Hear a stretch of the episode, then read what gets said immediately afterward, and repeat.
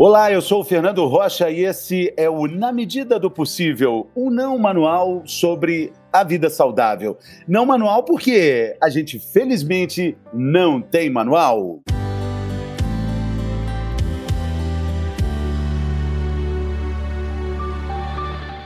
Como você toma o seu remédio? Leite, água, café, suco faz diferença no efeito? Será? Vamos falar sobre isso? Existem algumas perguntinhas que vão te ajudar muito para você tirar dúvidas que talvez você nem sabia que tinha. Quem participa do programa hoje conosco é o farmacêutico professor Tarcísio Palhano. Ele é presidente da Sociedade Brasileira de Farmácia Clínica e também assessor da presidência do Conselho de Farmácia. Bem-vindo, professor. Prazer falar com o senhor. Bom dia, Fernando. Prazer é todo meu alegria, muito bem. Tem muitas coisas sobre remédio que a gente nem sabia que precisava saber. Por exemplo, remédio com leite, café, água. Isso faz diferença, o comprimido, a pílula? Faz sim, Fernando, faz toda a diferença do mundo. É, vamos começar pelo leite, certo? É, o leite é uma substância considerada ligeiramente ácida. Por que, que a gente fala ligeiramente ácida? Porque existe uma escala, uma escala de pH, é o potencial hidrogênio iônico, que vai de 0 a 14, sendo que de 7 abaixo é, indica acidez e de 7 a 14 indica alcalinidade. Então, para situar, o pH do leite é 6,3 a 6,8, ou seja, por isso que a gente diz que é uma substância ligeiramente ácida. Então, por isso é que já começam as restrições quanto ao uso de medicamentos com leite. Se ah, existe... não é bom tomar? Não, não é bom. Não é bom tomar é, medicamentos com leite. É, só existe uma pequena vantagem, que o leite ajudaria a, a melhorar um pouquinho, a, a, a ajudar o estômago a suportar um pouco mais a irritabilidade causada pelo medicamento. Mas, não, mas não passa disso, não passa disso. É, é, na minha infância tinha um remédio muito famoso, um antibiótico chamado Penveoral. É, eu sempre escutava que era preciso tomar Penveoral, antibiótico, com leite. É, é, essa é uma lenda? É, pode ter certeza que é uma lenda, infelizmente, muito é, arraigada na, na cabeça das pessoas porque realmente não é indicado usar medicamento com leite. Veja bem, é, o que, é que o leite pode fazer? Ele pode ajudar o comprimido a se dissolver prematuramente, antes do tempo em que deveria, não é? no, no, no estômago, no estômago é, alterando o resultado da terapia, alterando o efeito do medicamento. Isso Sim. de modo especial num tipo de comprimido que, que, que recebe uma camada por cima dele, chamada de camada é, gastroresistente, ou seja, é uma camada que vai fazer com que o medicamento suporte a ação do suco gástrico, que é uma substância ácida, e dessa maneira quebre o comprimido, dissolva o comprimido prematuramente. Isso pode diminuir né, a ação do medicamento, interferir na ação do medicamento, porque ele está se dissolvendo antes do tempo. E, além disso, ele pode, o leite pode diminuir a própria absorção do medicamento. Lembrar o seguinte: a absorção é o primeiro ponto de uma cascata de eventos que se chama farmacocinética. Então, se há uma interferência na absorção, todos os outros passos podem ser alterados. Altera tudo. Agora, professor, e, e o contrário? É, não, não tomar nada, a, a seco. Às vezes o comprimido é pequeno e, por praticidade, muita gente faz isso.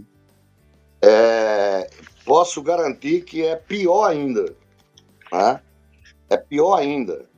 É, por que isso? Porque os medicamentos são substâncias que irritam a mucosa do trato gastrointestinal por onde ele vai, por onde ele vai passar, certo? Então, isso já é fato. Isso já é fato, claro.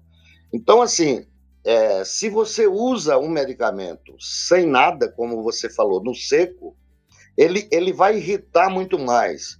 E além de irritar, ele, ele há o risco muito grande de ele se alojar no próprio é, esôfago e, por incrível que pareça, com é, um, uma resposta já radiologicamente comprovada, confirmada, ele pode perfurar, furar o próprio esôfago.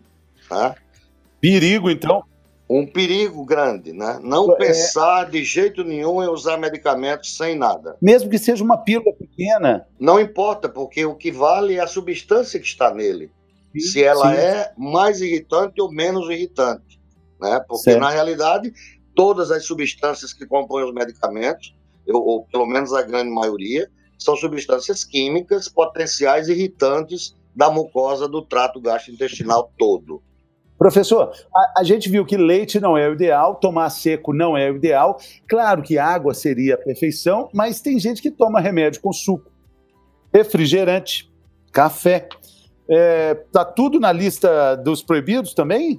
Você quer que eu fale logo? Na... Vamos começar pelo que não pode, certo? Sim, sim. Então, tanto o chá, como o café, como o suco, não são recomendados para se utilizar medicamentos.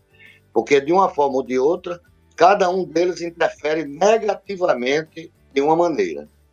É, por exemplo, é, se você usa um medicamento com alguma dessas substâncias, eu falando nas três inicialmente, é, o medicamento, ele, por exemplo, se ele tivesse que se absorver só no intestino, ou seja, mais abaixo, né, ele pode acabar sendo destruído, inativado no estômago por um refrigerante, café ou suco. Ah. Qualquer um destes, tá? Eles podem destruir a, a, o princípio ativo. Ou seja, eu não vou ter efeito nenhum, tá? Não adianta, não adianta nada.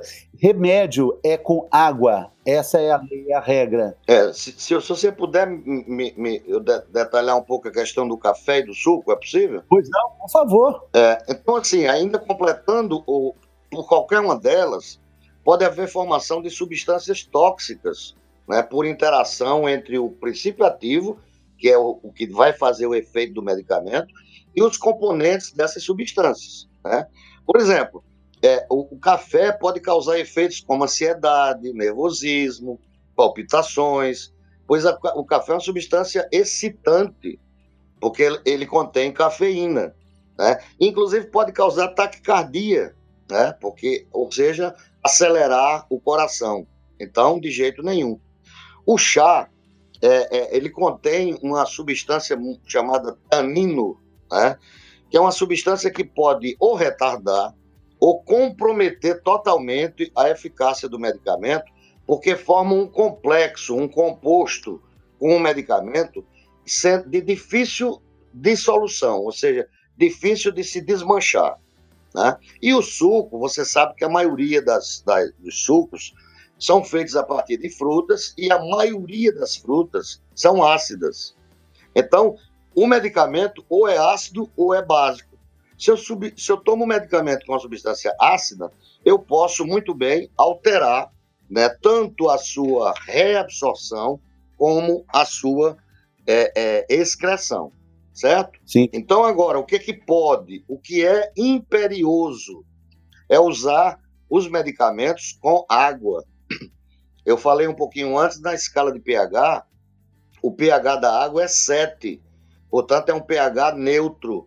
Ou seja, a água não causa nenhuma interferência, nenhum medicamento. Pelo contrário, ela só ajuda. Quando só você, ajuda. Só ajuda. Quando você usa o comprimido com a água, Primeiro, vai ajudando o comprimido a descer para o estômago e intestino, certo? Primeira coisa. Segundo, isso promove o início de ação mais rápido, né? a ação mais rápida. Depois, ela diminui as reações adversas, porque as reações adversas no estômago, elas se devem especialmente pelo contato da substância com a mucosa do estômago. Tá? Se você coloca o medicamento dentro de um conteúdo líquido, o atrito vai ser menor. É, fazendo uma analogia, se você der um soco numa, numa mesa, vai doer sua mão mais do que se você der um soco numa bacia cheia d'água. Concorda comigo? Sim, sim. Tá? Então, diminuindo o atrito, diminuem as reações adversas. Tá? E sim, outra coisa, é, é, isso ajuda muito a uma coisa chamada biodisponibilidade, que é o quê? O que resta do medicamento para o organismo aproveitar, usar para produzir o efeito. Agora, tem um ritual, né? O ritual é o seguinte: é, primeiro, a água não é para ser tomada como a gente toma um copo de cerveja numa beira de praia no dia de sol quente, não. Blá, blá, blá, blá, blá, blá. Não, não é. É aos goles, ou seja, para o medicamento ir descendo, tá? É, se você deve aguardar dois a três minutos antes de sentar ou deitar, porque você deve tomar aos goles em pé, aguardar dois a três minutos para sentar ou deitar e, e, e, portanto, ajudando muito né, no início de ação. Bom, professor, agora, e tomar fora de hora? Tomar um remédio, é, esqueci, puxa, era de 8 em 8 horas, passaram-se 12 horas e é, o remédio vai perder efeito. É melhor tomar fora de hora ou melhor é não tomar e completar a dose no dia seguinte? É, é, é uma pergunta muito, muito importante, Fernando. É, pode fazer diferença ou não. Depende do medicamento, das doses, dos intervalos de administração, da duração do tratamento. Né? Por quê? Porque quando você toma fora de hora, você sabe que os estudos são feitos anteriormente e é com base neles que fica estabelecido usar de 6 em 6, de 8 em 8, de 12 em 12, uma vez ao dia. Isso é, não é à toa, né, professor? Não, não é à foi toa. Tudo, isso. Foi todo um, uma pesquisa feita, né? Resultado um de muito estudo. Tá? Então, é, é, quando você usa fora de hora, você pode. Existe uma necessidade para você ter uma ação é, adequada do medicamento, um efeito esperado, existe uma coisa chamada nível concentração terapêutica. Num gráfico assim, é uma linha constante. Cada vez que você usa uma dose, essa dose se absorve, se distribui, se metaboliza e se elimina. Quando você administra outra, esses níveis são recuperados, são refeitos, e assim sucessivamente ao longo do tempo. Quando você deixa de tomar uma dose, você pode interferir nesse processo, chegando a níveis ou subterapêuticos, ou seja, abaixo do, do esperado para o efeito, ou acima, no que se chama de nível tóxico. Né? Sim, então, sim. o que é que você deve fazer? Se você esquecer de usar um medicamento, você não dobra a dose seguinte, como muita gente faz. Você volta ao esquema anterior. Né? Agora, tem uns medicamentos, se você me permite, por exemplo, os antibióticos. Os antibióticos, eles exigem o rigor na, na, nesse, na observância desses horários. Por quê? Quando você usa fora dos horários, você está ajudando as bactérias a desenvolver aquilo que se chama resistência microbiana. Ou seja, cada vez mais os antibióticos não servem mais. Por quê? Porque as bactérias vão se tornando resistentes. E uma das coisas que concorrem para isso é a inobservância dos horários. Né? Agora, Sim. existe uma regra especial, que eu disse a você o seguinte: se esqueceu, não dobre quando na hora que se lembra. Volte ao próximo horário de administração e recomece como se nada tivesse acontecido. Mas para os anticoncepcionais, há uma regra à parte. Você tem anticoncepcionais tanto com uma única substância, como você tem anticoncepcionais com várias substâncias, dentro do mesmo comprimido, vamos dizer. Então, existe um padrão de hora de esquecimento. Quando você usa um medicamento que é, ele é um único princípio ativo e você esqueceu de tomar, se você lembrar disso com menos de três horas, ou seja, você esqueceu, três horas depois você lembra. O que é que você faz? Você toma o medicamento, mesmo sendo três horas de, até três horas depois, e volta ao horário normal. Muda isso se for uma associação. Se você está usando uma associação, se a paciente está usando uma associação e ela lembrou que esqueceu de tomar até 12 horas, ou seja, houve, houve 12 horas de esquecimento, ela toma, volta ao horário normal, e pelos próximos sete dias, ela usa outro método contraceptivo simultaneamente.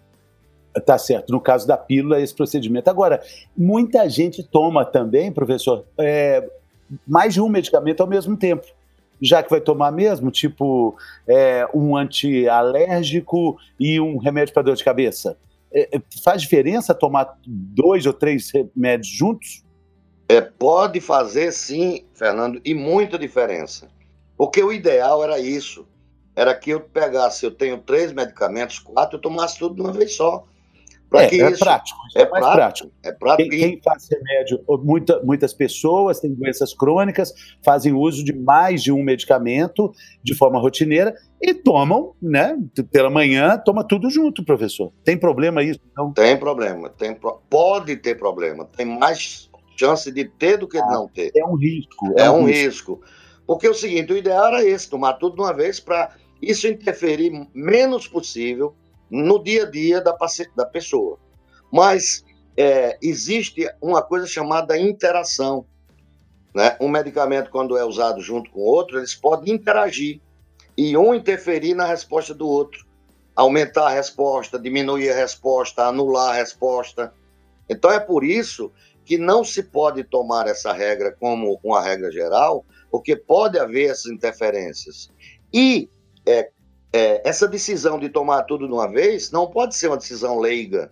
Né? Então, é, quando... é, o médico tem que participar disso. O né? farmacêutico, farmacêutico numa farmácia, ele tem que orientar os seus pacientes, dizer, olha, não pode tomar junto por isso, isso, isso e isso. Repito, a questão de 8 em 8, 12 em 12, 6 em 6, tem tudo a ver com essa sua pergunta. Eu não posso Sim. pegar um de 12 em 12 e tomar de 6 em 6, nem, nem o contrário, tá? Porque isso Sim. leva a interferências muito importantes. Tá. Professor, agora tem muita gente que fala assim: ah, eu vou tomar só metade de um comprimido porque eu não estou com tanta necessidade. Aí parte o comprimido, parte a pílula. É, isso aí é um procedimento aceitável? É um procedimento absolutamente contraindicado. Absolutamente. Mas tá? muito comum, né? É, muito comum. Infelizmente, muito comum. Até porque os próprios prescritores fazem isso. Mandam tomar meio, mandam tomar um quarto, tá? Por, que, por que, que eu posso dizer a você que isso não é uma prática correta? Porque essa partição, ela pode resultar em partes desiguais, né? Sim, tem, sim. Tem estudos mostrando que ah, pode haver uma perda de mais do que 14% quando essa, essa partição é feita ao meio. E pode ter uma perda maior que 27% quando a, quando a partição é em quatro partes. Mas, mas professor, só, só um pouquinho. É, alguns remédios não têm uma, uma fissura assim no meio, não seria justamente para partir? É, é, eu sempre tive essa curiosidade. Aquela fissura, Fernando, é, às vezes se trata de um comprimido muito grande, é apenas para quebrar e tomar os dois juntos, entendeu? Para ah. facilitar a, a, a, a deglutição, a descida do medicamento. Mas eles, não para tomar separado. Não para tomar separado, porque nenhum estudo com medicamento é feito com pedaço de comprimido. Né? É, só para lhe dar um exemplo, a Universidade Católica de Pelotas fez um estudo com 750 comprimidos de hidroclorotiazida, que é uma substância usada para o tratamento de hipertensão. É, a, a, as, as partes são absolutamente desiguais. Então você pode estar tomando uma dose menor ou uma dose menor. E aí você chega num, numa, num problema muito grave, que é você, como não sabe, você partir um comprimido que tenha revestimento, tá? O que é que, o que por que que se faz revestimento? O que é um comprimido simples? É o que tem, o que não tem revestimento. Por que que alguns comprimidos são revestidos? Por várias razões. Me permita explicar, porque isso é muito importante. Né? É, o revestimento pode ser, por exemplo, para mascarar o sabor ou o odor desagradável de um medicamento. Pode ser para proteger o comprimido do ar, da umidade, da luz. Pode ser para evitar incompatibilidades entre os próprios ingredientes daquela fórmula. Tá? Aí vem o segundo tipo de revestimento, se chama revestimento comprimido de liberação entérica, ou seja, de liberação no intestino. O, o, revestimento é feito para que o medicamento passe pelo estômago e não se desmanche e vá até o intestino. Por quê? Dessa forma, ele não vai ser agredido pelo suco gástrico e, portanto, ele não vai ser inativado e, ainda por cima, causando reações adversas.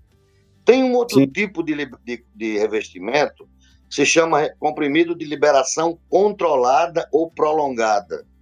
Isso é feito por quê? Para que esse revestimento? Para que o, o princípio ativo seja liberado ao longo de um tempo. Isso é muito importante. Por quê? Porque isso evita estar tá tomando outra dose, outra dose, outra dose, outra dose. Você toma um comprimido e ele vai sendo liberado aos poucos produzindo efeito constante. Tudo isso, Fernando, se você quebra, você está anulando a tecnologia tão, tão bacana que foi usada e você está anulando o efeito do medicamento, além de que está expondo o paciente ao risco das reações adversas por tudo isso que eu lhe disse.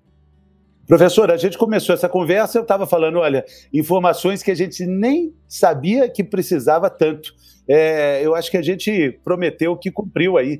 Falamos sobre é, o uso consciente dos remédios, não tomar de jeito nenhum com outro líquido que não seja água, não partir de jeito nenhum e nunca, jamais tomar o remédio a seco.